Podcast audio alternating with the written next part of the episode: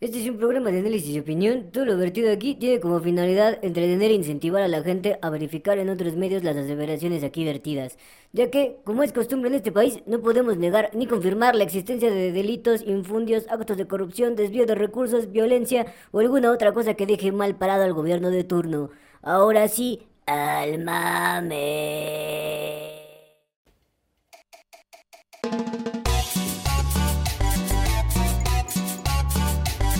Bienvenidos al único podcast que te habla de política como debe de ser. Al Chile, con Alex Flores y Johamid Bell. Este señor es un fascista. A mí me vale verga. ¿Qué tal, chilenses? ¿Cómo están? Bienvenidos a su podcast favorito, el que ataca como bólido. Política al Chile. Así es, bienvenidos, bienvenidas, bienvenidas a todos, todos a ustedes a este programa que el día de hoy se enorgullece en traer a una persona seria, investigadora, una persona que realmente vale así miles y miles y miles de muchas veces la pena. Mi amigo, profesor, y un tipazo, mi amigo Paquito Lemos, profesor de la Facultad de Ciencias Políticas y Sociales de la UNAM. Híjole, qué honor. Paquito. Uh, voy a insertar los aplausos gracias. aquí, güey. La verdad Pero- es que sí, la verdad es que sí se lo merece Paquito porque es uno de los mejores profesores de ahí de la facultad. Que próximamente jura va a ser director. Va a haber, va a haber reparto agrario en los terrenos de Ciudad Universitaria. Así es. Ah, yo no sé, a mí ya me prometieron unas tierras. yo no sé, yo apoyo todo lo Hay, que buen- involucra hay, buen- buena locación de tierras ahí, ¿eh? Ahí donde está la- afuera del, del este. Donde está el de los profesores, ya ves que hay como un volcancito. Ah, sí. Ahí hay uno para plantar chido, güey. Si se da, se dan los, los aguacates ahí. Es pura piedra, güey. ¿Qué vas a plantar ahí? No mames, no, alrededor hay tierra fértil. No mames, esa madre es tierra volcánica. ¿Sabes los nutrientes que tiene esa pinche tierra? ¿Sí o no, Paco? Eh, creo que necesita hacerse más suelo todavía. Pero tiene. Sí, güey, ya basta. Pero a ver, ¿de qué vamos a hablar el día de hoy? Amigo, el día de hoy trajimos precisamente a Paquito porque él, creo que de las veces que tuve las, las clases con él en, en cultura política y, y opinión, creo que es alguien entendido en el tema de la Revolución Mexicana y el porfiriato. Eso es lo que vamos a hablar, porque bueno, ya se viene el 20, ¿no? De noviembre. ¿Cuántos pinches días faltan? ¿Como cinco una semana? Pues ya es el domingo, mamón. Ah, es el domingo, entonces esto va a salir el de mañana. Cinco para de la que- semana.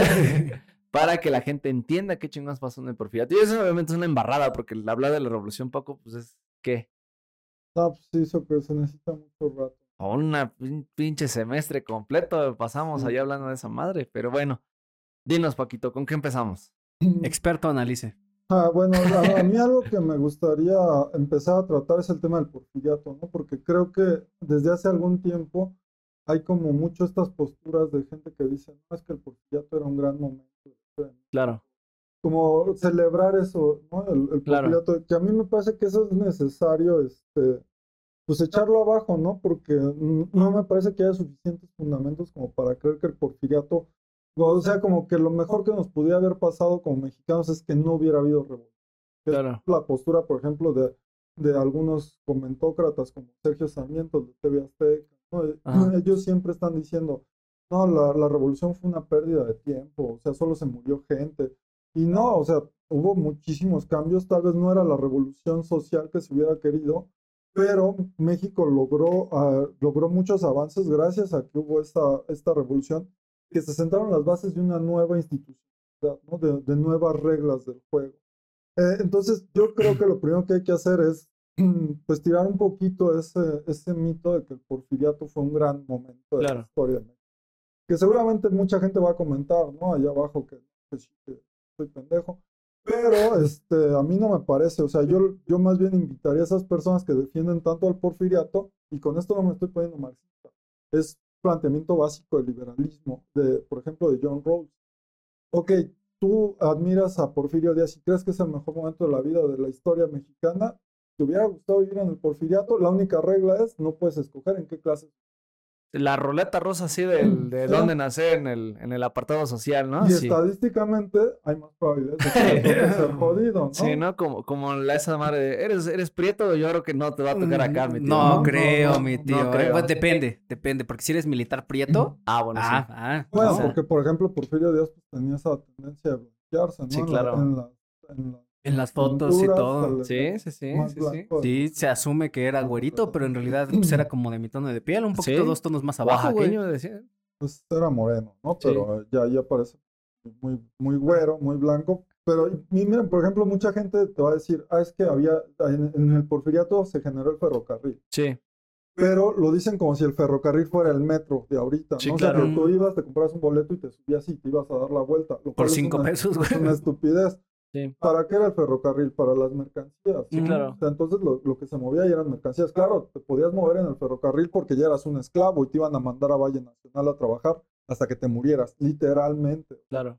¿no? Entonces, este, yo creo que ese es el tipo de cosas que hay que este, pues, pensar en su justa dimensión. Claro. el ferrocarril de Porfirio Díaz no era el metro de la Ciudad de México. Claro. Sí, claro, y tampoco era un, un ferrocarril turístico como se lo No, imaginan, ¿no? No es el por Chepe ejemplo- en Chihuahua, güey. No, Claro. Exacto, es que justo, justo ese es el pedo, porque hay mucha gente que se lo imagina con referentes europeos y se imaginan el ferrocarril Sí, de Europa en donde, ah, es- voy a subir en Francia y voy a terminar en Frankfurt, ¿no? A la verga. Ajá. No, hija, o sea, el, el ferrocarril de aquí de, de México no tenía esas características. Había ferrocarriles de pasajeros, sí, Claro. eran contados y costaban un chingo, pero de Sí. nuevo, o sea, Pero era para transportar mercancías. era Sí. para puras Y mercancías entre esas realmente, güey. mercancías, obviamente, había pues indígenas mexicanos, ¿no? O sea, Mano de obra, mano de que- obra que era esclava. esclava, exactamente.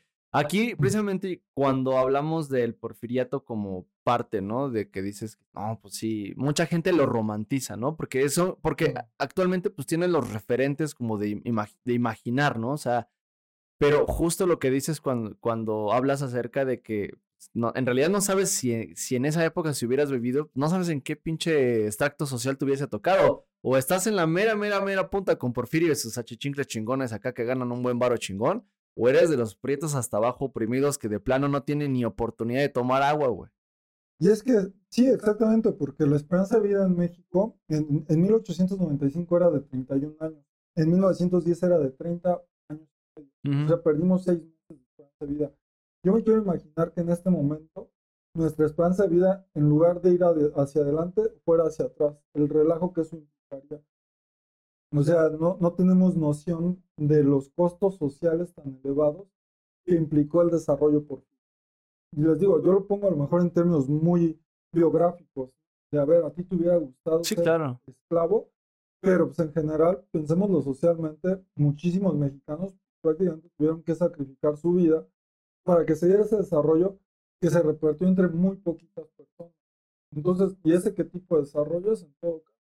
O sea, yo, no, yo no, yo no sé si yo estaría dispuesto a dar mi vida por un desarrollo en el que yo ni siquiera puedo participar y decidir hacia dónde va a avanzar. O sea, si ahorita tenemos gente que no quiere pagar impuestos, ahora imagínate, ya no pagues un impuesto, paga con tu vida, paga con la vida de tus hijos. ¿Cuánta gente estaría dispuesta? Claro. Claro, y es, y es esa distancia o esa diferencia que existe entre los indicadores macroeconómicos y el desarrollo realmente de la economía de los hogares, ¿no? Y entonces, muchas veces cuando hablan del desarrollo económico del porfiriato, pues se basan mucho en el indicador macroeconómico, ¿no? Cuánto creció el PIB, cuánto creció la inversión, cuánto creció X, Y, Z, W. Pero la realidad es que ese crecimiento pues no se trasladaba realmente a una mejora en la calidad de vida o en la situación de vida de la mayoría de los mexicanos. O Sí, sea, ¿no? la mayoría de los mexicanos seguía viviendo pues prácticamente igual, algunos en condiciones peores. Y entonces, pues lo que nos lleva es empezar precisamente como a desmontar esta idea de que pues el porfiriato fue la cosa más pistolera que nos pudo haber pasado en la historia, ¿no? O sea, como todo, hay elementos positivos, hay elementos negativos, pesan más los negativos que los positivos, pero a final de cuentas, pues, el hecho de, de caer como en este juego de a huevo uno tiene que ser héroe y otro tiene que ser villano y la chingada, pues es lo que más daño yo creo que le hace a la historia mexicana. Pues sí, habría que matizar, ¿no? Definitivamente, o sea, también caer como en la posición de que todo el porfiriato fue algo nefasto. Pues yo lo pongo en términos sociales y creo que sí fue muy nefasto. Claro. Pero no, digo, también eh, fueron los principios o las bases para ver- verdaderamente generar un Estado nacional, que no existía hasta, ese momento. Por ejemplo, entre 1877 y 1910, el crecimiento promedio anual era cercano al 2.7%, que pues no parece mucho ahorita. Digo, ahorita parece. Era eso, ¿no? Sí, claro. Pero en México, los 70 años antes de que llegara Díaz al poder, México no crecía. Sí, ¿no? O incluso de plano eran O sea, este, retrocesos. Inclusive, pues México como tal todavía no existía. O sea, existía en el papel, pero en la conformación como unidad nacional, pues no existía. O sea, existían pedazos de tierra que según pertenecían a un, a un imperio mexicano. Y obviamente existía todavía las guerras en- entre facciones entre, entre liberales y realistas, ¿no? O sea, todavía quedaba ese, esa, esa, esa, digamos, imaginación de, de querer conservar ese México, ¿no? Entonces, bueno, pues todavía hasta la fecha. Sí.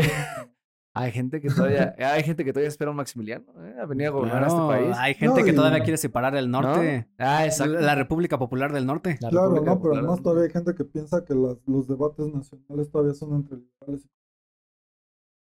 Ese es un buen tema, ese es un buen tema que creo que vamos a platicar después porque sí, a mí se me hace una, una mamada que nos separen entre dos facciones políticas cuando en realidad pues hay más diversidad política, ¿no? Claro, que además eso explica muchas cosas del siglo XIX. Ya no, ya.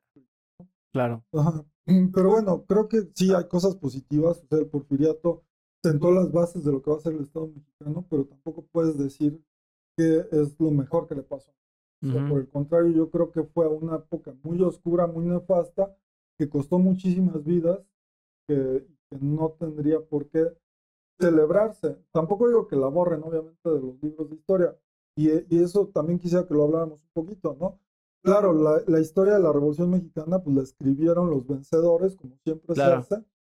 Pero este, creo que hay cosas positivas en esa reducción de la historia, en hacerla muy simplista.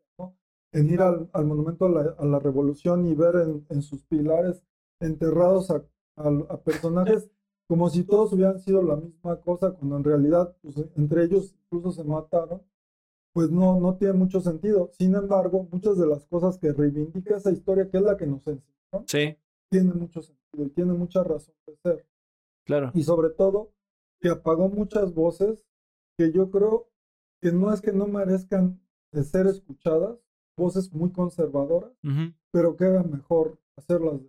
¿no? Y Claro. por eso me refiero a personajes como Iturbide, como Maximiliano, como Porfirio Díaz, que, que hoy se les revive justamente como una respuesta que pretende ser rebelde, ¿no? Soy rebelde y, y reivindico a estos personajes de la derecha porque el mainstream los, Claro.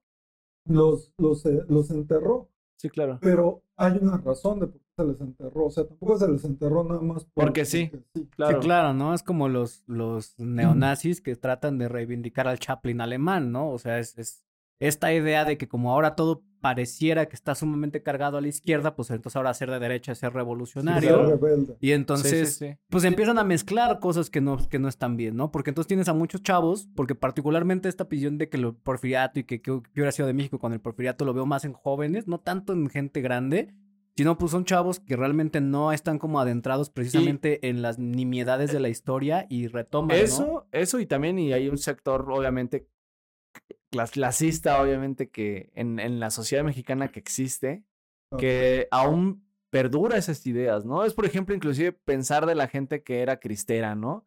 Esa, no, los pinches cristeros son los, más chingón. Y también, o sea, esa misma gente que venía de las familias cristeras pensaban precisamente como que Porfirio, pero era porque son extractos de, de- de familias en que eh, que les iba muy que bien. les iba muy bien y que además permanecen, o sea, que han perdurado, ¿no? O sea, muchas de esas familias que han perdurado en México y que han tenido un, un este, pues un estatus económico chingón, ¿no? O claro, y esa, y esa es entendido. otra que igual la vamos a tocar un poquito más al rato. O sea, realmente, ¿qué tanto cambió después de la revolución la estructura económica de Sí, México? Porque sí. muchos empresarios que estaban antes del- de la revolución se perpetuaron después de la revolución. Sí. Claro. O sea, no es como que hayan llegado, ay, ya valió verga, ¿no? No hubo así la redistribución del- de los medios de producción como en Rusia. Claro. No hubo una redistribución económica a gran escala. No. O sea, muchas cosas simplemente siguieron como de, ah, pues ahora tú eres el nuevo, pues bueno, yo te vengo a decir que yo mando, güey. pues, Claro.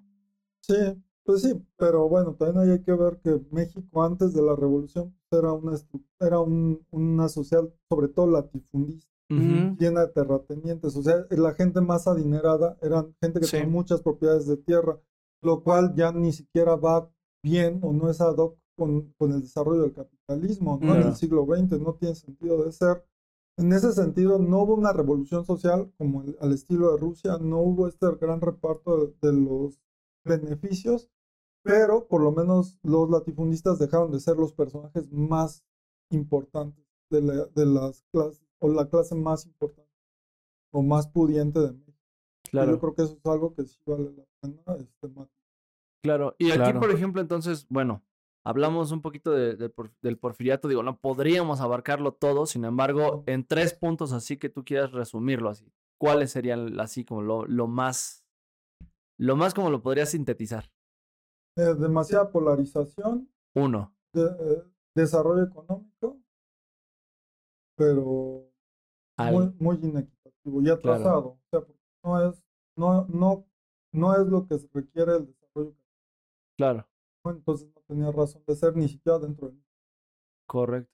Entonces, así podrías definir, o sea, el, el porfiriato, ¿no? Y es que precisamente... así de bote pronto. Ah, de bote pronto. Y es que, o sea, es que es un tema gigante, o sea, no, no abarcaríamos, ¿no? Inclusive en la, en la facultad, en las universidades, son, son inclusive de semestres hablar y platicar y analizar ese tema. Pero, güey, pues, Claro. hoy nada más tenemos una hora, así que ¿Qué, de, que- qué de complicado, amigo. El güey era culero. ¿Qué, más quieres? Amigo, era culero y se pintaba con arroz. Puta todavía. Pero bueno, Ah, o sea, los hombres que se maquillan son. yo dije con arroz, nada más. Ah, nada más los que se maquillan con arroz. Con arroz. Andar, andar pintándose con arroz es una putería. El caso es que vamos a continuar en esta, en esta preparación hacia la Revolución Mexicana y aquí aparece, yo creo que una persona muy importante quien en sus ideales, de hecho ya lo habíamos platicado anteriormente en otros podcasts, que a partir de los ideales que tenía, que ve- eh, estudiado, letrado en el extranjero, etcétera, venía con estos nuevos aires y conjunto a todos las, las, am, los fenómenos sociales que existían en México, se configuró para dar paso a una revolución mexicana, ¿no? Pino Suárez. Nah, man. Victoriano Huerta, ¿no? No estamos hablando de Madrid. Sí, yo creo que Madero es un personaje muy complejo. Es difícil de entenderlo. Eh, yo creo que bueno, también hay que primero entender quién era Madero, ¿no? Madero era como una especie de un Carlos Slim de, de Ujú. su, de su época. Sí, ¿no? O sea, él, de él sí era un gran empresario, Mm. no un latifundista. Eh, ellos querían, por ejemplo, ellos querían explotar el caucho, ¿no? Ellos Ujú. querían fabricar Sí. llantas, ese tipo de cosas.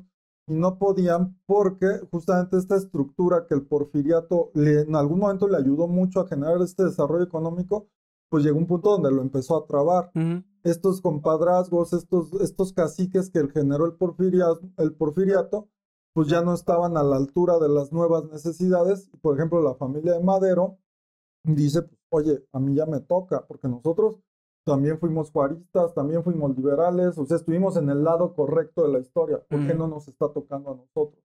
Y, y Madero, pues prácticamente lo que hace es eso, ¿no? Salir en nombre de su clase, de esta clase burguesa que dice, ya estuvo de estos viejos, este, porque además pensemos, ¿no? O sea, la- toda, todo el, toda la estructura de gobierno de Porfirio Díaz estaba arriba de los 60 años. Sí, ya estaban sí. roquillos. O sea, cuando la, cuando la esperanza de vida en La México esperanza de vida de 30 años. Cámara viejo, ya se le fue aire, puto. Llevas 30 años calibrando aquí con horas extras para ti. ¿Qué pedo? ellos, ellos con más de 60 años seguían ahí enquistados en el poder, ¿no? Y entonces, bueno, este, él, eh, Llegó el momento de la extirpar, ¿no? Sí. Sí, claro. y, ¿no? y bueno, pero yo creo que lo que lo mata Madero finalmente, y literalmente lo mata, pues es que no está a la altura de las circunstancias. O sea, él quiere, él quiere una revolución, pero es una revolución que más que nada sea un cambio de administración. Ujú. Sí busca esto que, que decía, ¿no? Que ya no sean los latifundistas los dueños de, de México, pero él cree que puede pasar simplemente por,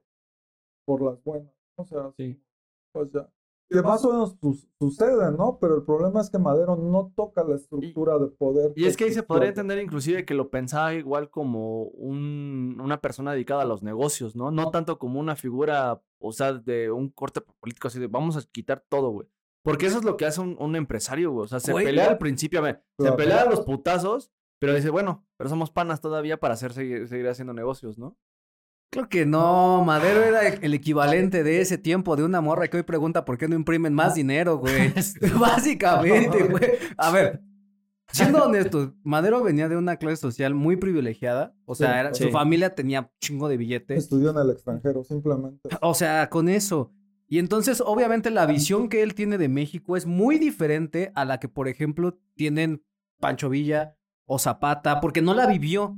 Sí, Y el hecho de no vivirla, de no estar en contacto con ella, de no poder eh, encauzar todas estas luchas que le tocó, porque justo cuando yo hablo de Madero, lo que yo digo es, güey, la revolución se estaba haciendo y a él le tocó estar en medio. No es que él la haya generado por sí, sino que ya había una serie de demandas desde el punto de vista de la re- redistribución de tierras, desde el punto de vista de la inequidad económica, desde el punto de vista de la opresión indígena. Entonces ya había como Claro. muchas luchitas que estaban por ahí en todas partes y todo fue como empezando a presionar, a presionar, a presionar, a presionar, hasta que Madero de pronto como que agarró todas, dijo, pues vamos a hacer la parte de, y yo voy a salir en pro de lo que es la no reelección. Ahí se juntaron todos y entonces ya todos empujaron a Madero hacia adelante.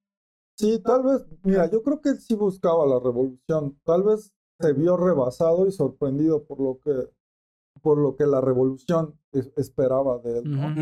Pero pues, lo- el, el gran problema de Madero es que también no cumple con muchas de las expectativas, ¿no? O sea, los zapatistas van y, y hablan con él y lo apoyan, pero dicen en el libro de la Revolución Interrumpida, que yo creo que es un libro básico para entender la Revolución Mexicana, cuentan que Emiliano, cuando se encuentra con Madero, su hermano Eufemio le dice, no, dice este cuate, no la arma, ¿eh? no, no tiene el ancho para ser el jefe de la revolución.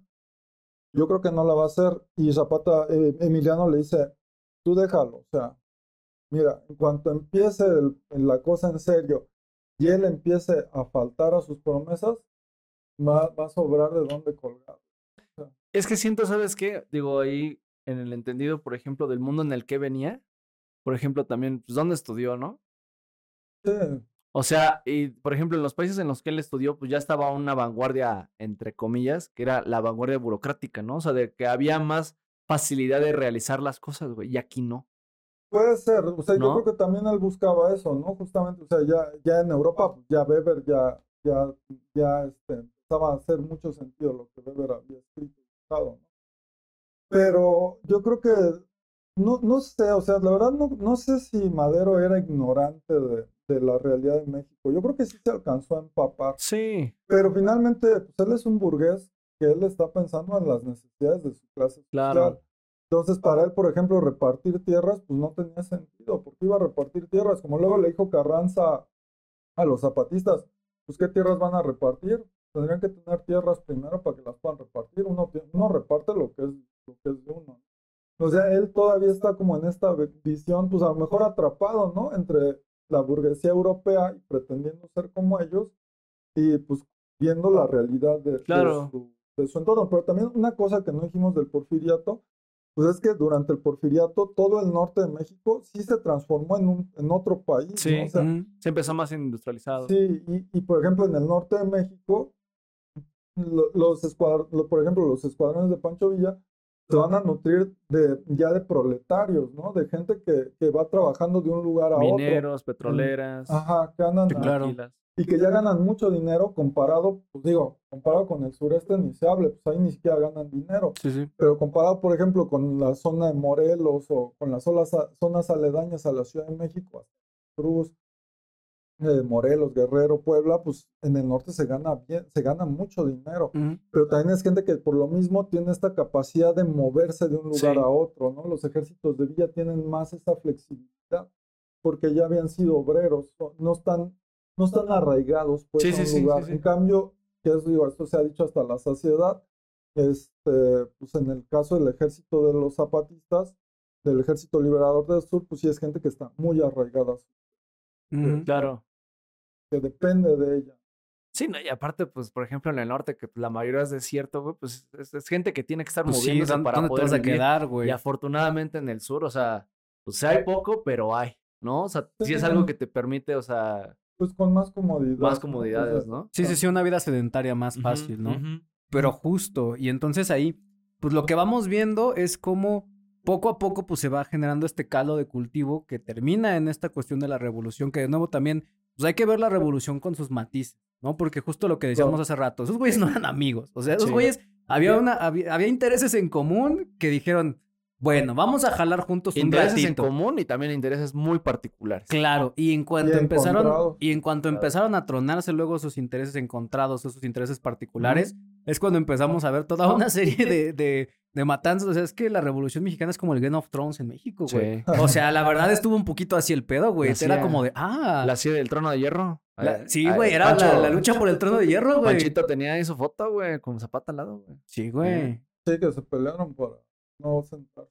Sí, dice, no, siéntese usted candidato. No, No, No, sí, no, güey. usted siéntese. No, usted, Madero, pues- bueno, yo me puedo sentar.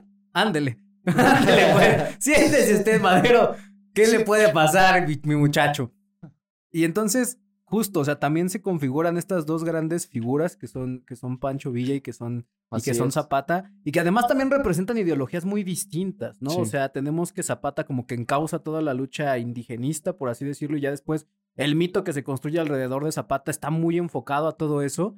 Y del lado de Villa, pues sí tenemos más este lado como obrero, ¿no? Este lado como no solamente obrero, sino también incluso anti-yankee, ¿no? Porque se generan todos estos mitos de que el güey se peleaba Sí. con los yankees en la frontera y que no sé qué, y entonces pues empieza a construir toda una serie de, pues sí, de leyendas urbanas alrededor de las dos figuras. Claro. Pues no sé qué tan anti-yankee, ¿no? Porque al final de cuentas, pues los norteños tienen ese referente, ¿no? O sea, siempre están viendo a Estados Unidos. Por ejemplo, este Felipe Ángeles, que va a ser un, un militar fundamental para la lucha revolucionaria y par- particularmente para la división del norte, era muy pro gringo. Él era Sí. súper pro gringo. Él, él creía que lo mejor que le podía pasar a México era ser como Estados Unidos. Él, él era era el objetivo, ¿no? Y yo creo que, por ejemplo, el caso este de, de la incursión de Villa a Columbus, Ujú. este, es como una situación ahí media, pues, no sé, extraña, ¿no? En la historia tanto de Estados Unidos como en la de México. No como Ah, no. anec- anecdótico el pedo. Andaba pedo ese día, ¿no? Y lo creo, vamos allá, güey. ¿no? A ver qué chingados Sí, no, como- ¿no? sí, me ha pasado, me pasó cuando estuve en ¿No? Monterrey, yo también dije, ¿y si vamos a Texas, chavos? Vámonos, vámonos, hay un camión, ¿no? Que justo la historia, la historia de ese lado es que persiguieron a Villa hasta la frontera de México Claro. y la historia de Villa es que Es que- persiguió a los gringos hasta la frontera de Estados Unidos, güey. Entonces, Sí, sí, sí. o sea, justo se empiezan a configurar toda una serie de leyendas alrededor de acontecimientos que uno va diciendo, güey, ¿por? O sea, entiendo que a lo mejor tiene un sentido ya después de una necesidad de construir algo, pero en ese momento es como, güey, te estás mamando mucho. Ok. Sí, bueno. A ver, entonces para poder definir, hablamos porfiriato, entramos un poquito con Madero y el caldo de cultivo en cómo definirías a Madero y su incursión para la- el principio de la revolución. Así, en tres, en tres este, No, pues yo creo que con una palabra, yo creo que Madero estaba verde. O sea, no, es, no estaba a la altura de lo que, de lo que se ven. sí. Y no, pudo- no pudo, no era el jefe revolucionario que se ¿no? es por hacerlo menos, es un gran personaje. O sea, imagínate ahorita, digo, si, si era algo así como un Carlos Slim, imagínate que ahorita Carlos Slim verdaderamente está Interesado en hacer afiche político, ¿no? Ajá, y en, pues, en, y en enarbolar una bandera verdaderamente de cambio, ¿no? Digo, esto que estoy diciendo se puede prestar a que se vuelva de frena o algo así, que de lo peor, ¿no? Pero, pero este, pues sí, o sea, creo que hay que verlo como como situaciones, pero pues también hay que Sí, reconocer lo que hizo, pero sí decir que pues le faltó, le faltó barrio, ¿no? Al Sí. Madero para. Y, y yo creo Estaba que, chavo, yo creo tío. que, Estaba y- morro. digo, y eso abre el paso a hablar de las figuras verdaderamente populares de la revolución. o Claro. sea, y yo creo que se ganaron su lugar a, muy a pulso. Digo, Claro. Madero se lo ganó, pero Claro. también este, Villa y Zapata particularmente. Pues creo que concretamente en el caso de Zapata, pues es que encuentras como a este revolucionario en estado puro, ¿no? O sea, un hombre que- prácticamente intachable, que en aquel tiempo no era así, o sea, en aquel tiempo todos los periódicos se la pasaban atacándolo, ofendiéndolo, diciendo que era un ladrón, que era un cuatrero, un montón de cosas que para nada reflejaban la realidad, ¿no? Y que a él le dolían mucho. Por ejemplo, hay historias registradas, por, de- por decir, de, de los bancos, de cómo Zapata fue uno de los pocos caudillos Que no revolucionarios robaba los bancos. que ¿no? pagó sus deudas. Ujú. O sea, fue, pidió un préstamo, dejó un cofrecito de, de, de su propiedad, de, de monedas, como, como este, ¿cómo se dice? Garantía, ¿no? Como garantía, y regresó y pagó de los pocos que pagaron. Que es mucho decir, por ejemplo, con personajes como Carranza. O como que- el pinche Pancho, que es cabrón. Mira, ahí hay otra cosa. Yo creo que Pancho Villa a lo mejor no es un personaje tan impoluto como Zapata. O sea, Mm. porque a Zapata es muy difícil que le encuentres cosas turbias, ¿no? Pero, pero con Villa creo que hay más la leyenda. Pero además porque Villa sí generó mucho más odio, más rencor. ¿no? O sea, eh, este, Villa no es el personaje que... Villa durante más o menos unos 40 o 50 años después de la revolución no es el personaje que conocemos No. hoy. Mm. Villa era un personaje también enterrado por la historia. Ya fue después que se le empezó a, a como que a, a revalorar, pero porque la, la burguesía y la burguesía del norte, y no es cualquier cosa, o sea, pensamos por ejemplo en la burguesía de Monterrey, que, Sí, sí, sí, que- sí, sí. que por mucho tiempo fueron los dueños. Sí, si no es que claro, los, de los este país. De Monterrey, claro. Ellos odiaban con todo su ser a Villa, ¿no? o sea, pero además a, a Villa le gustaba generar estas historias de que era un tipo desalmado, despiadado, asesino, este, porque era propaganda. Sí, Era claro, propaganda- sí. Era propaganda de guerra, o sea, antes de que Villa llegara a los pueblos, Ya estaban- ya se había rendido porque le tenían pavor. Sí, o sea, de hecho, incluso en, en los sobrenombres que tenían, ¿no? O sea, a Villa se le conocía como la tila del norte, güey. Porque entonces se generaba toda esta, esta narrativa alrededor de él.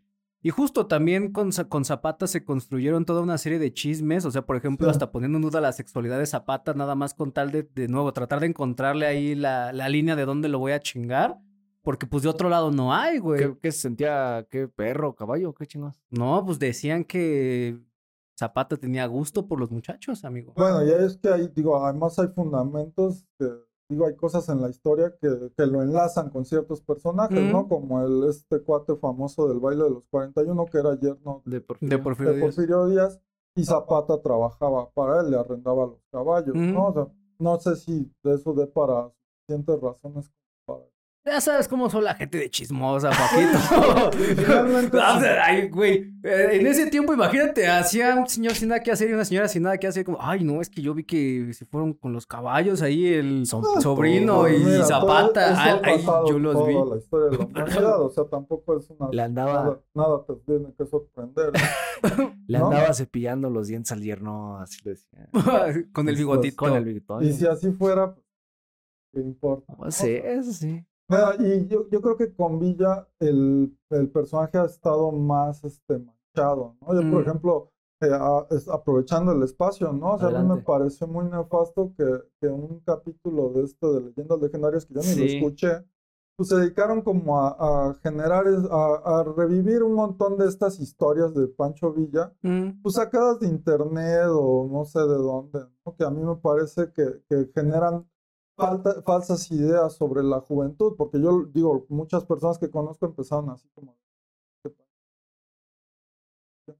Y digo, pues mira, o sea, si lees, si por lo menos hubieras leído una buena biografía, y tal vez no voy a decir que la de Paco Ignacio Taibo, que yo no la acabo de leer, pero está bastante buena y creo que está muy bien fundamentada, pero ponle, ok, no la de Paco Ignacio, porque obviamente tiene un sesgo hacia la izquierda. Claro. mm. Pero, o no, no leas a Gili, porque también tiene un sesgo hacia la izquierda. Pero agárrate una biografía seria de Pancho Villa y luego platicamos, ¿no? No te vayas por lo que te cuentan tres personas que, este, Ay, como- digo, Tres personas en un podcast, ¿no? sin, sin- sin escupir para arriba, ¿no? Pero, pues igual, esto que sea una invitación, pues a que aprendas más sobre el tema, ¿no? Y no te vayas por eslóganes o, Ujú. o- o videitos de, de 20 segundos, ¿no? Ujú. Por TikToks y cosas de estas, que desafortunadamente mucha gente hoy siente que está aprendiendo cosas a partir de ver. Claro. O sea, a lo mejor sirve como el, el, el, ¿no? O sea, como un pequeño putazo para que después ya te intereses e investigues. Pues es el gancho ¿no? de la curiosidad, ¿no? O sea, justo como lo decimos en el disclaimer del podcast, o sea, este pedo es para que se incentive que la gente investigue por su cuenta, Sí, ¿no? claro, siempre. Claro. Y entonces, justo... Si esta no es verdad absoluta, también no mames, ¿no? Sí, no, no, o yo sea, no yo- estuve ahí, ahí sí yo no estuve. Yo sé que el bigote pareciera que yo andaba ahí echando desmadre, pero yo soy muy joven para No, eso. Usted tiene bigote. Yo no soy bigotón, Usted sí se, amigo. se pilla este, dientes en la puri, ¿eh? Pinche viejo chino. Así empiezan los chismes, chingada madre. Dentro de 100 años que haya tres cabrones de un pinche podcast diciendo estas cosas de mí. Ah, pues hay documentos. Hay documentos. Hay documentos. Hay documentos que avalan tu visita varias veces en octubre. Hay fotografías, ¿no? De yo saliendo ahí de la... Ah, amigo. Bueno, yo creo que ahí el tema es que estos personajes hicieron verdaderamente cosas heroicas, hicieron grandes, grandes este, luchas por, por modificar la historia de México. Y pues obviamente se les va a querer criticar o se les van a inventar falsos, o se van a recordar historias que a lo mejor ni pasaron, pero si están en este lugar que tienen es por algo, ¿no? Porque Claro. muy en el fondo son los personajes, o sea, los mismos que mataron a Zapata no pasaron ni tres años cuando ellos mismos ya le estaban rindiendo homenajes. Obviamente para robarle legitimidad a, Zapata, ¿no? Pero porque saben que Zapata es este personaje al que no puedes, no puedes con él. O sea, a un muerto le sigue ganando las batallas Zapata. Y tan les gana las batallas que vayan al monumento a la revolución y busquen ahí donde están los restos de Zapata. No están. Porque la gente, los, los descendientes de Zapata, la, la gente que, que consideraba que Zapata es su héroe, no dejó que sacaran su- sus restos de, de- de su tumba para trasladarlos ahí. ¿Bajo qué argumento? ¿Por qué lo van a ir a enterrar junto al tipo que lo mató? Claro, ¿Por qué claro. lo van a enterrar junto a Venustiano Carranza? Eso no tiene ningún sentido. Pero claro, a nosotros, pues desde niños en los billetes ya los vamos a ver a todos juntos, como si todos hubieran sido una sola, Sí. Un solo crew, Sí, ¿no? como- Cuando en realidad no es Sí, así. claro. Era la mesa reñoña versión. Era la no, mesa reñoña de esos tiempos, güey. Sí, Era el Wherever Tomorrow Crew de la revolución. ¿Cómo, es el meme? Súbete, perra, vamos a hacer la revolución. Y, y por otro lado, Villa, que Villa a lo mejor no, insisto, tal vez no sea tan puro, ¿no? Tal vez no es este, pe- pero él ganó la revolución. Villa ganó la revolución, o sea, por lo menos la lucha contra la contrarrevolución, o sea, el asesino de Madero, quien lo derrotó fue Pancho Villa. O sea, en- en- cuando Villa logra el triunfo en la batalla de Zacatecas, él gana la revolución. Con todo y que Carranza, Obregón y toda su camarilla lo quisieron evitar cuando él todavía era parte de su, de su De sus grupo. filas. ¿no? Ajá, quisieron evitar a toda costa que Villa llegara y triunfara. Pero Villa ya no se detuvo, o sea, Villa no estuvo, no estaba esperando a ver qué órdenes le daban. Él fue, él avanzó y él ganó. Y cuando gana la, la batalla de Zacatecas, se acabó la contrarrevolución. O sea, ahí Huerta tiene que huir, México. Todos estos grupos contrarrevolucionarios que digamos eran el porfiriato reloaded, se acabó. ¿Y quién ganó? Fue Pancho Villa. Entonces también me parece que contar estos chismes de que si era mujeriego, que si era un violador, que si era un, un caníbal, o yo no sé qué tanta tontería, resta mucho de la importancia de lo que México le debe al personaje. Claro. Claro. Y ahí, por ejemplo, entonces, bueno, hablamos ahorita tanto de Madero, tanto de Villa y, y obviamente de Zapata, ¿no? Ahora, hay que hablar ahora sí en sí, en sí, en el profundo de las cosas. ¿Qué fue o, qué es lo que hizo que esta revolución fuera la revolución mexicana? O sea, ¿qué fue la revolución mexicana? Porque habl- hablamos, por ejemplo, de casi, de, de personajes fuertes como Zapata, como Villa, como Madero, como Carranza, etcétera, como Obregón. Pero estos cabrones se agarraron a putazos, se mataron entre ellos. Y al fin mucha gente dice, no sé qué, o sea, sé que hay una revolución mexicana, pero no sé de qué va la revolución mexicana. Sí, yo creo que eso es muy común. O sea, yo terminé mi licenciatura y digo, llevé historia de México Sí. eh, como economista y creo que tuve muy- un muy buen maestro de, de- de historia de México, historia económica de México. Pero a mí todavía no me acababan de quedar claros cuáles fueron, o sea, co- como cómo empezó, digo, somos muy esquemáticos en la Sí. forma en la que nos educan y, Sí. y eso lleva a estos errores, Sí. como decir, Iturbide era el malo y Sí, estos sí, es buenos. que, es que es muy Somos- definitivo, ¿no? O sea, Sí, somos muy esquemáticos, pero es que así es como es más fácil aprender la Sí. historia y enseñarla. Claro. Digo, obviamente no estoy justificando que así tenga que ser el sistema de- educativo, pero oye, cuando tienes, pensemos en nuestros profesores, digo, a los que hayan ido a colegio, pues ellos piensan en otra. Digo, yo estoy en colegio, pero aún en colegio, ¿cuántos, profes cuántos alumnos tiene que atender un profesor? ¿No? Y tú quieres que un profesor solo que tiene a veces 40 chiquillos ahí, le se ponga a hacer acá este, el tratado de historia más complejo, ¿no? Claro, claro. Y, y entendiendo los matices y los personajes, pues no, no se puede. sí, o sea, es una, una embarrada que, que también lo que hace es generar hegemonía. claro. Claro, o sea que finalmente de eso también va cómo, cómo fue el revisionismo histórico cuando se empezó a construir la idea de la identidad nacional, porque también hay que saberlo, o sea, durante mucho tiempo la identidad nacional tampoco existía, la tuvimos que construir y se construyó casi en el siglo pasado, a partir de la Secretaría de Instrucción Pública y a partir de cómo se enseña la historia y entonces ahí... No, pues simplemente vamos al, vamos al Museo de Antropología e Historia, que es un gran museo. Yo, debe de Sí. ser de los mejores museos del mundo. Sí, sí. Ujú. ¿Dó- ¿Quién está en el centro del museo? La piedra del sol. Sí, los aztecas. Los aztecas. Los aztecas eran lo, lo más, ha sido lo más cabrón que salió de, de las culturas prehispánicas de México. No creo. Pero, Tampoco abarcaban a todo México, pero era lo del centro y había que construir esa identidad. Sí, sí. Todo aquí es azteca, ¿no? O Sí. sea, el estadio es azteca, este, la TV televisora Azteca, es azteca. Tenoch Huerta es azteca ahora Sí. también. Amores Ah, azteca. es maya, La, ¿no? la es maya. Es, es Mayín. Es maya. Es Mayín. Pero, por ejemplo, tal vez los mayas tuvieron más peso en el, en el desarrollo civilizatorio de lo que era Mesoamérica, pero estaban allá medio en el rincón y además hay que compartirlos con los guatemaltecos. Pues sí, porque allí estaban los mayas, ¿no? Entonces, pues, los aztecas eran de aquí, eran del centro, eran chingones, construyeron esta, Esta es la construyeron los chingona, ¿no? cimientos, Sí. y bien chingona que les quedó, ¿verdad? Bueno, construyeron los cimientos de este desmadre que es hoy la Ciudad de México.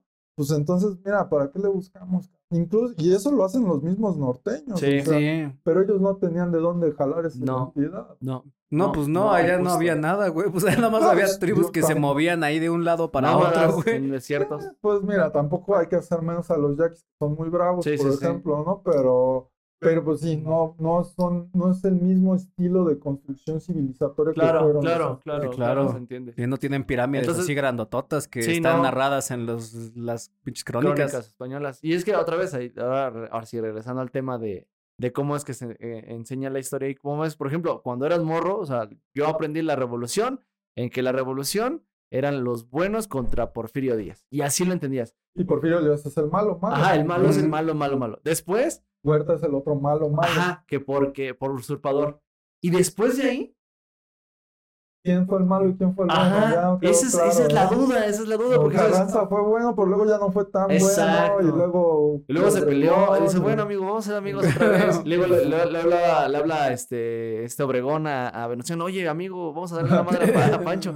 No, pues sí, pero es que voy a tener un chingo de gente. No, pues tráetelos otra vez. Y así, o sea, la relatoría, por ejemplo, de la revolución a partir de, o sea, después de Porfirio Díaz y Victoriano Huerta, pierde como cohesión en cuestión pierde de, el hilo narrativo. narración. Es que ya no hay un malo a quien pegarle, ¿no? Porque todos hicieron cosas buenas en Y es- algún momento. Y es que, mira, ese es un problema que enfrentamos hoy por hoy, ¿no? Como sociedad. Por ejemplo, si tú ves las noticias, las noticias siempre tratan de darte cierto sensacionalismo para que tomes un partido. O Sí, sea, sí, sí. es- son súper ideologizantes, Sí, claro. porque te invitan a tomar partido. Tiene que haber un bueno y tiene que haber un malo. Sí, ¿no? Si tú quieres, si tú eres López Obradorista, entonces ya sabes quiénes son los malos. Si tú eres de los del anti López, pues ya sabes que el malo malo es López. Y entonces siempre es como, pero además porque eso hace atractivo, genera identidad, o sea, Sí. si, si nosotros tres tuviéramos que enfrentarnos a otro podcast, por ejemplo. ¿no? Leyendas A legendarias. leyenda- Ah, vamos no, por ti, le- eh, vamos con todo. Este, pues generas una identidad y, y- y entre nosotros no nos vamos a pelear nunca porque sabemos que hay un enemigo enfrente. Sí, claro. Necesitamos un enemigo, güey. Cuando ya no tienes enemigo, pues ya valió, ¿no? Entonces, pero está bien, o sea, está chido eso, pero el problema es que el mundo real es más complejo que eso. Es muy ¿no? reduccionista, Sí, ¿verdad? Y claro. esto es muy reduccionista, pero eso es lo que consumimos todas las noches en las, tele- en las noticias. Telenovelas, series, podcast, todo. Sí, y entonces también así aprendimos historia. Es un poco propaganda, sí es propaganda, Sí. pero también tiene una razón de ser. Sí, Y claro. vuelvo a lo mismo, ¿no? O sea, que personajes como Iturbide hayan estado hundidos en, en lo más oscuro de la historia es por una razón, ¿no? Y el querer hoy re- reivindicar a Iturbide, a Maximiliano, a Porfirio Díaz, no sé si hay alguien que se atreva, pero hasta a Huerta en una de esas, Ah, bueno. pues es una cosa súper peligrosa también. Pero te habla mucho de cómo estamos también en un proceso donde esa vieja hegemonía que construyó el priismo, la, la posrevolución, se está viniendo abajo, ¿no? Porque ya se vino abajo el PRI, hay más o menos, Pues hay, claro, cosas que siguen vivas, pero entonces también se nos ha venido abajo como todo ese discurso. Sí, sí. O sea, me gustaría como poder hacer ese ejercicio de, de poder hacer como un, un viaje o poder yo ser un niño en este momento de, Y México reaprender. y ver, por ejemplo, cómo es el, el, el rollo de la historia, ¿no? Sí. ¿Cómo te están enseñando la historia a- ahorita?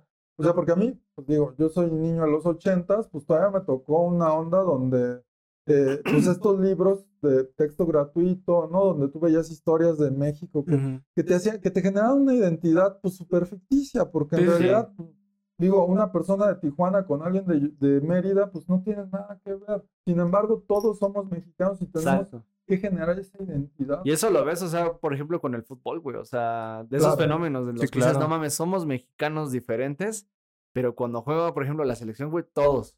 Todos y todos Sí. son los mismos mexicanos. Y si, y si o el mismo grita gol el de Yucatán que el de Tijuana, güey, como el de Matamoros hasta el de pinche Michoacán. Pues es de las pocas cosas que nos quedan, ¿no? Que nos dan identidad, digo, y es- está chido a cierto punto, digo, también hay muchas cosas muy salvajes en el mundo del fútbol, pero pues yo siento que estamos perdiendo como muchos de esos elementos. Y además, por ejemplo, algo que hay que reconocer de, la fundación ya del Estado, o sea, la revolución generó la fundación del Estado mexicano Claro. que conocemos hoy. Sí, sí. Bueno, hoy conocemos los pedacitos de ese estado.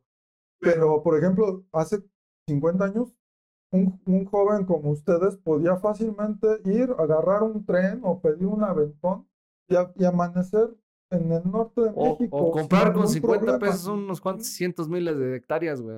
Ah, Sí, vez, claro. no, Pero es que justo, o sea, también tiene que ver con cómo la nueva narrativa que se está impulsando choca con la anterior.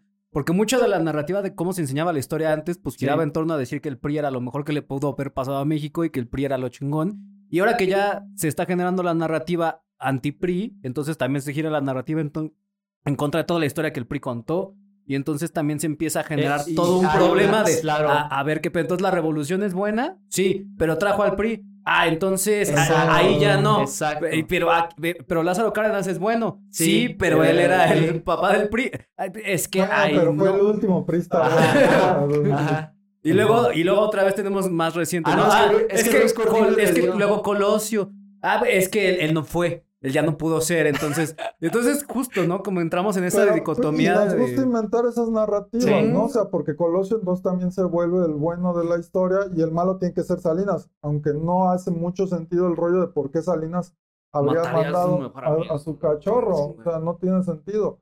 Y, y Salinas dice que, que, bueno, esa es otra historia, ¿no? Pero Salinas dice en una entrevista que aparece en un libro que se llama Marcos, la genial impostura, dice que al día siguiente que matan a, a Colosio, Echeverría va a quererle imponer al candidato. No dice a quién, pero es obvio que es Manuel este, Camacho Solís. Que Camacho Solís Sí. casualmente renunció justo a tiempo para irse a, a, a hacer la de negociador con el STLN. Exacto. Para figurar, ¿no? Y, o sea, son coincidencias muy extrañas que hay gente que incluso se atreve a, a- a inventar como todo un complot donde Echeverría es el malo malo de México. Sí, sí, sí. Y, a- y en Monterrey, Echeverría es el malo malo de México y seguramente el peje es una re- reinvención de Echeverría, porque además tiene cuadros echeverristas. Ujú. Manuel Camacho Solís ya no Sí. estuvo porque se murió, pero Marcelo Ebrard es hijo, Es hijo político, sí, sí, sí. de político de, Manuel de Camacho Manuel Camacho. Solís. Sí, o sea, el operador político, inclusive cuando, cuando este Ebrard todavía estaba en el PRI, era él. O sea, eh, dentro, dentro del PRI de la Ciudad de México, ese Sí. güey es el que gestaba el pedo cuando Bueno, todavía Camacho estaba Se- adentro. según yo, eh, cuando Manuel Camacho es Sí. regente de la Ciudad Sí. de México, que no sé si es el último. El último regente, últimos, sí, antes de que entrara este. Ahí Marcelo ya. Marcelo ya era de sus cuadros. Sí. No, pues, sí fue mucho antes. Sí, no, sí, sí, sí, pues eh, Marcelo morrísimo. Marcelo ya era de, su- de sus cuadros. Sí, pues, o sea, para que vean Sí. que Marcelo ya lleva tiempo en este. Sí, ya, ya. Se ve joven. Se ve joven, pero ya lleva. Ah, claro, después de unas vacacionzotas en Francia durante casi 10 años, güey, yo también me vería Sí, joven, cabrón. Pues Sí, bueno, pues mira, yo ya ahora, ya como pasando a la última parte y también para que no nos eh, estiremos demasiado, que podría hablar horas y horas. Ah, de aquí también Pero- tenemos. También- Ajá. pedo, mira, ahí todavía nos van a quedar como 20 minutos. Ah, qué chido. Pero mira, la Revolución Mexicana sí dejó los cimientos. Ahora sí que lo que, lo que quiso hacer Porfirio Díaz ya no le dio, poniéndolo así en términos muy, muy este, generales. muy generales, la ingeniería ya no le dio para, ya no pudo innovar para seguir siendo el presidente de México. Era necesaria la revolución. Pero el PRI logró hacer lo que, lo que Díaz no logró. Logró, número uno, pues ya ahora sí vamos a meter todo en un costal, todos vamos a ser mexicanos, vamos a, este, vamos a hacer museos, ahora sí vamos a sacar las pirámides, vamos a inventar una identidad, o sea, incluso el Día de Muertos. El Día de Muertos es un invento.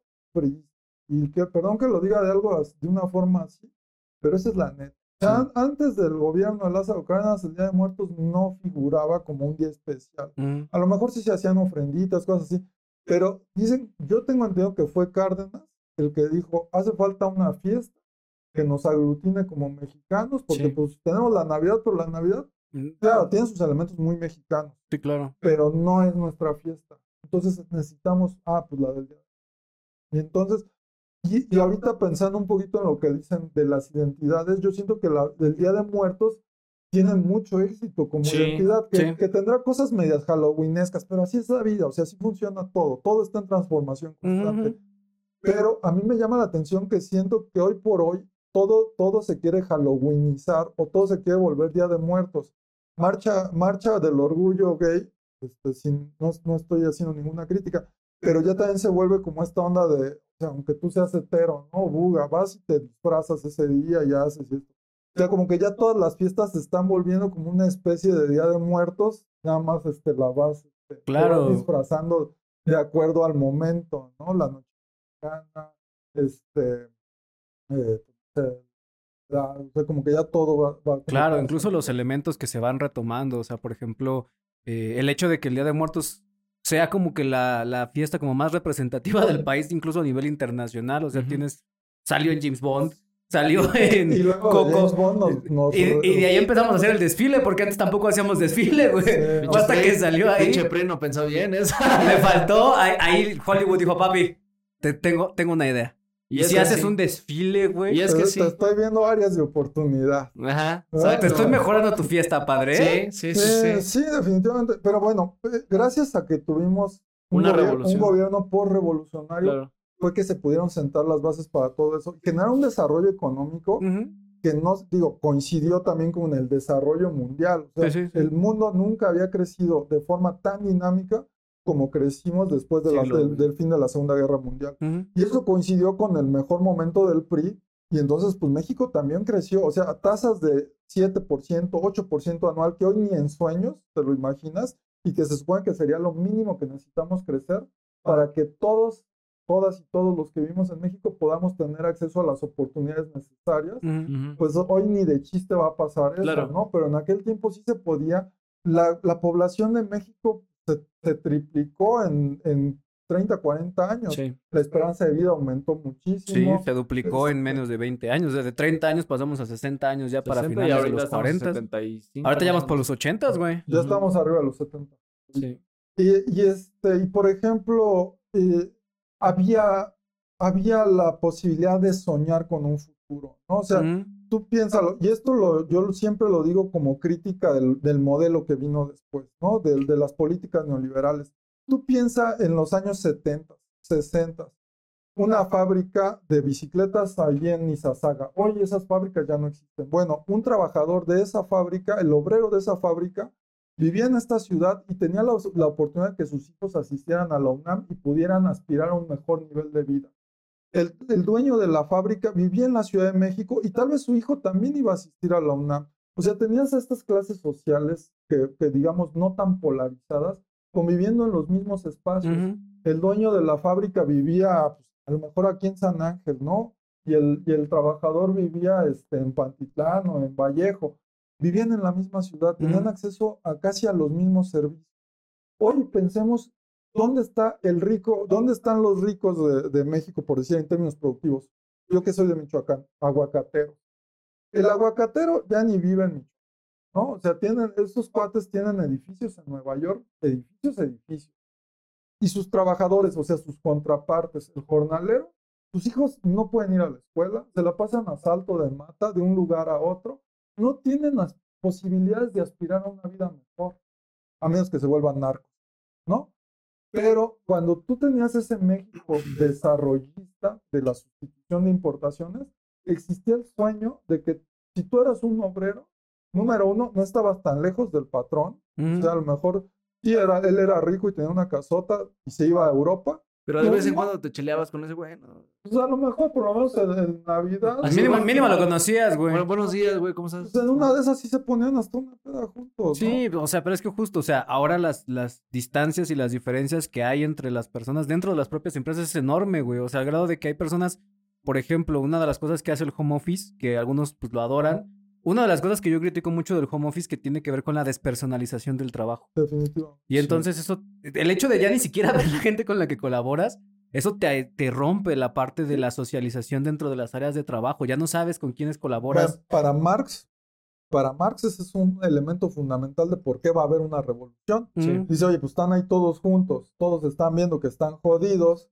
y que al patrón le va súper bien, pues en algún momento ya están organizados, Claro, ya y- se conocen. Y Ya, aquí no, no existe inclusive eso, porque no puedes tener plática con el del al lado que a lo mejor la sufre igual que tú, pero tú estás más cómodo en casa, claro. ¿no? Digo, y en la Ciudad de México hace mucho sentido hacer home office, oye, también si vas a pasar tres horas arriba del... de- Sí, claro, que esa es la otra, o sea, también la o sea, el crecimiento desigual de la ciudad en términos de oportunidades económicas y cómo también las oportunidades económicas se concentran en la ciudad y no hay en el Estado de México. Y Ay, eso no. hace viajes de cuatro horas de gente que vive en Chimalhuacán y tiene que venir a trabajar aquí al centro. Pues sí, porque además ahora vivir en la Ciudad de México es un super lujo. Sí. Y dime la, dime la colonia más jodida de la Ciudad de México y aún ahí es un lujo vivir, Sí, ¿no? O sea, y esta onda de la gentrificación que también se está criticando mucho, pues es- es que no es la gentrificación de, ah, mañana va a valer más mi depa, qué buena onda. No, es la gentrificación de que mañana te vas a tener que largar de tu depa. porque ni siquiera es tu Porque- depa, es rentado. Sí, es rentado o porque de plano va a llegar un punto donde no vas a poder pagar los servicios, Sí. vas a ser indeseable tal vez para tus vecinos, van a decir, pues mira, es que ese güey no es güero. sí, Así, Sí. ese güey no habla inglés.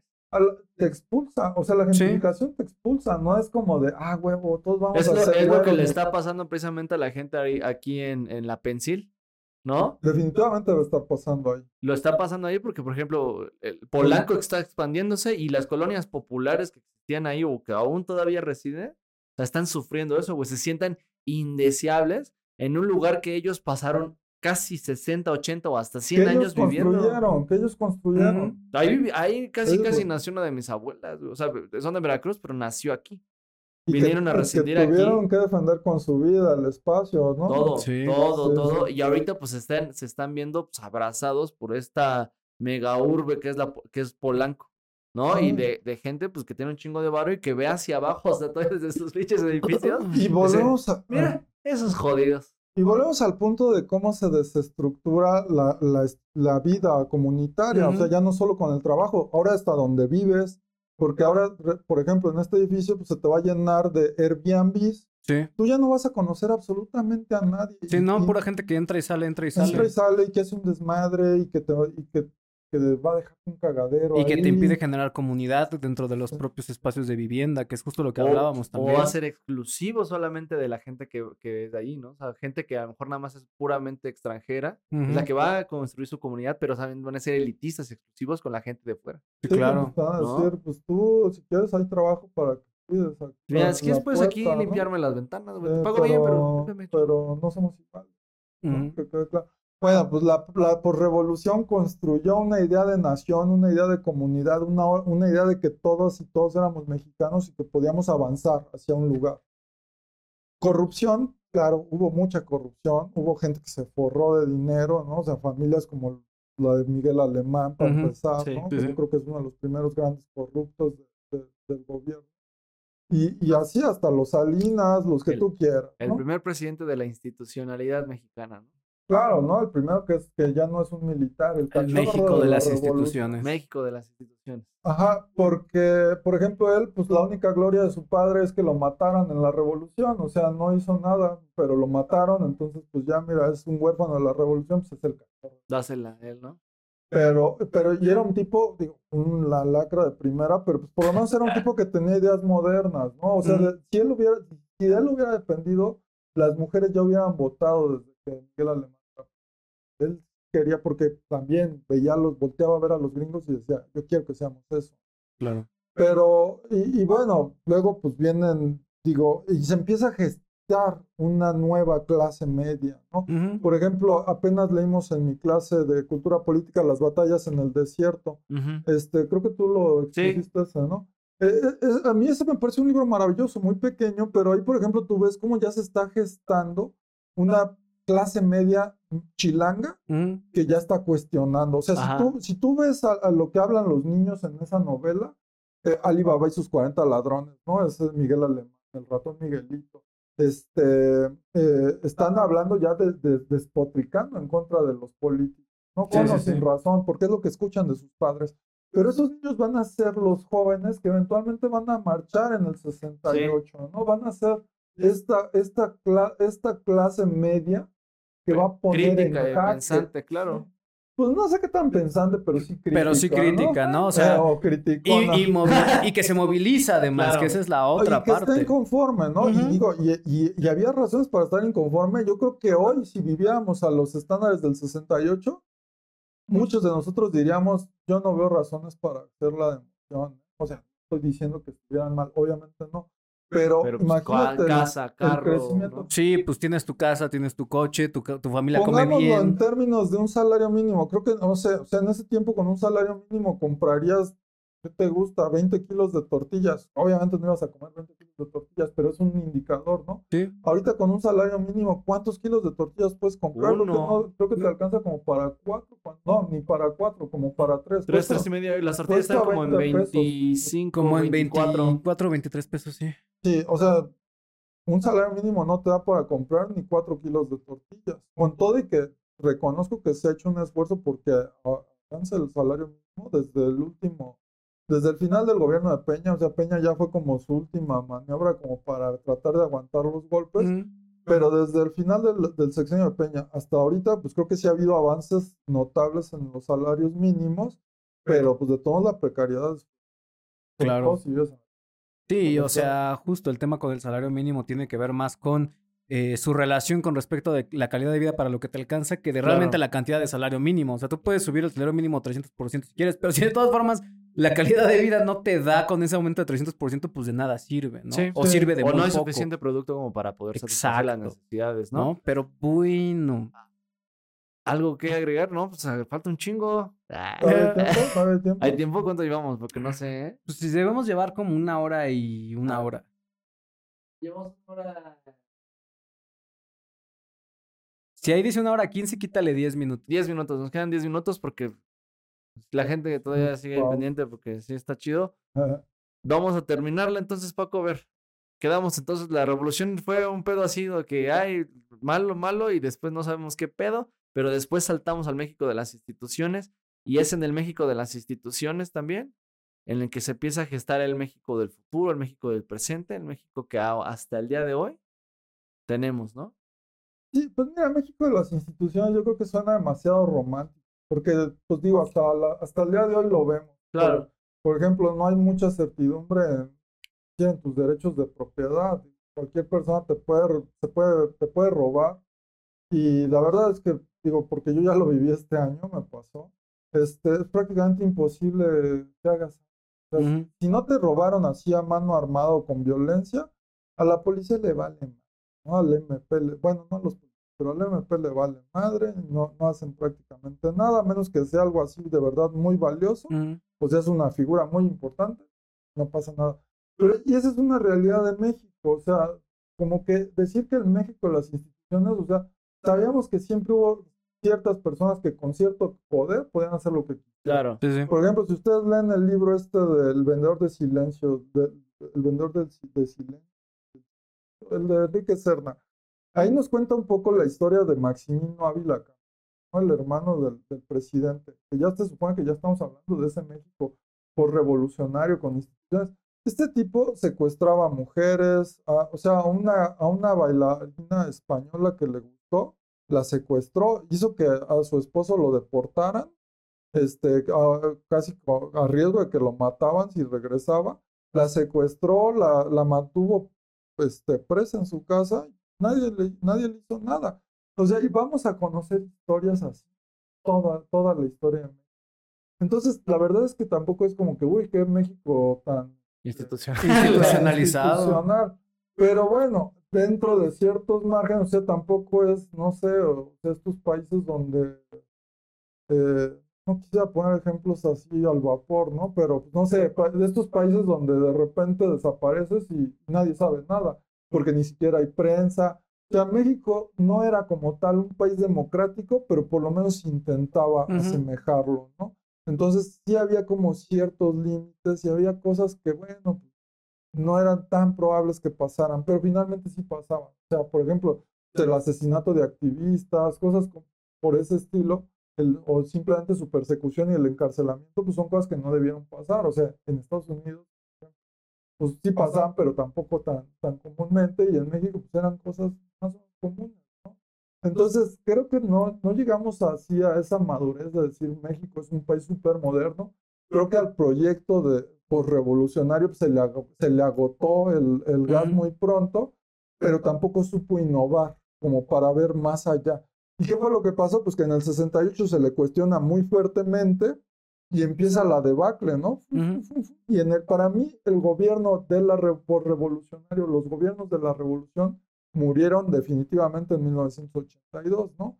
Que es una crisis económica fuertísima y donde este modelo donde México se, in- se industrializaba bien que mal, pues de repente ya no tuvo más hacerlo. sentido. Sí. claro. Y empieza este modelo neoliberal que pues tiene sus ventajas también. Digo, pues aquí estamos, ¿no? Tenemos acceso a estas máquinas. Sí, globalización y todo ese Ajá, pero este, pues a qué costo, ¿no? Y la precariedad que está generando, y cuáles van, o sea, qué es lo que nos espera a nosotros como, como viejos, ¿no? O sea, este, ya las pensiones ya no, Ya no existen, ¿no? O sea, y vamos a tener que trabajar toda nuestra vida, pero además nos enfrentamos con una situación que no pasaba en, en ese México por revolucionario, ese México por revolucionario que estaba llenándose de gente joven, ¿no? Ahí venían y venían y venían más gente, más personas jóvenes.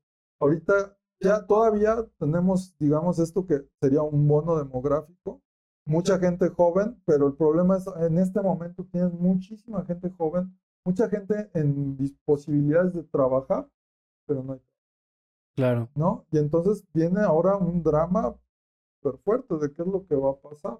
O sea, qué es lo que les depara a mi generación, a la generación de ustedes, este, qué es lo que se viene, porque vamos a hacer muchos, este, vamos a hacer luego muchos viejos y vamos, este, porque pues ya cada vez hay, o sea, sí hay gente joven. Sí, los índices de natalidad van bajando.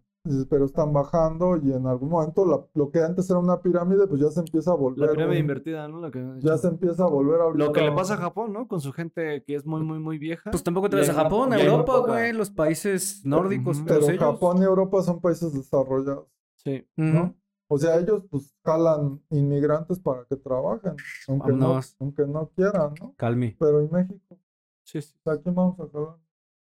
Pues simplemente los migrantes no se quieren quedar aquí, digo, ahí se quedan dos que tres este, haitianos o... Pero pues, Sí, pero, pues, la tirada es Estados Unidos. sí.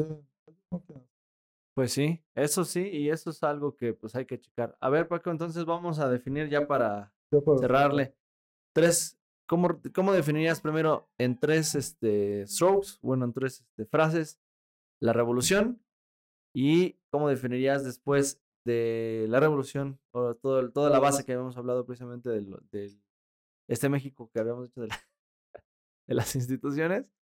En tres, en tres frases, ¿cómo las definirías? Primero, primero la revolución. La revolución, pues, desmadre, primero que nada. Desmadre. Eh, pero a pesar del... Es que sí, hay que, lo sé, pero es, es- Ujú. es el reto, es dentro, el reto. de- dentro del caos hubo un orden y salió algo, y salió algo positivo. Yo creo que salió algo. Ujú. Entonces ya pasando al, al régimen por revolucionario, pues México. O sea, México es lo que, lo que conocemos, lo que entendemos, lo que caracterizamos como México es el fruto de De la O revolución. sea, para mí, la verdad, digo, el, el siglo XIX es muy rico, es muy interesante, y digo, si hay algún historiador de veras viendo, pues va a decir que estoy diciendo un montón de tonterías, pero para mí el siglo XIX, por lo menos en términos políticos, no me parece tan relevante. Digo, sí hay muchas cosas interesantes que revisar, pero pues creo que es el siglo XX el que, que va a definir, ¿verdad? Es más complejo. Todavía. Claro, pues el siglo XIX tiene muchos arcos de relleno todavía. Entre, entre que nos estamos dando en la madre y nos estamos dando en la madre, hay, hay mucho relleno ahí, amigo, hay muchas historias de todavía, lado. todavía querían tener aquí princesas y reinas. Mamen. Y No, no, es algo que ya no se Ah, concibe. pero pues en Sí. México todavía hay gente que quisiera. Ya hay gente. Hay gente, hay gente. Sí, que- no, todavía, todavía, por ejemplo, los, los este, herederos de este Maximiliano que viven en, en, este, en que se Europa. asumen reyes de México. No, o sea, se les reconoce como nobleza mexicana, nada más allá.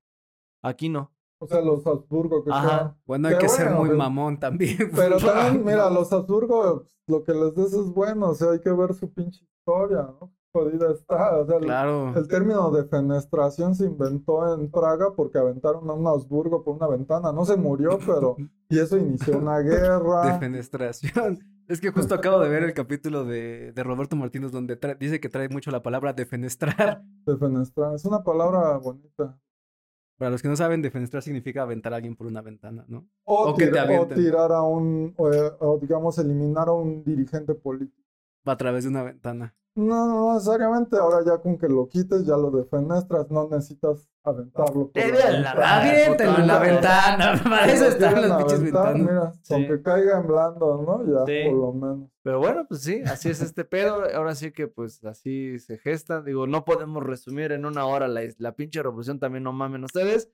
Ya Paco dio nombre de algunos, de algunos libros, recomendación de tres o cuatro libros que tú digas de la revolución, así que digas, no mames, esto re- eh, este, resumen tanto Porfiriato Revolución, Revolución, es por Revolución y obviamente México este, ya Pues mira, revolucionario. para mí básico, muy, una lectura muy de izquierda, pero yo creo que bastante buena, pues es La Revolución Interrumpida de, de Adolfo Gil. ujú, Y segundo, A la sombra de la revolución de Lorenzo Meyer y de Héctor Aguilar Camín, yo creo que es un Mm. librazo que además explica mucho de, de la, de la relevancia.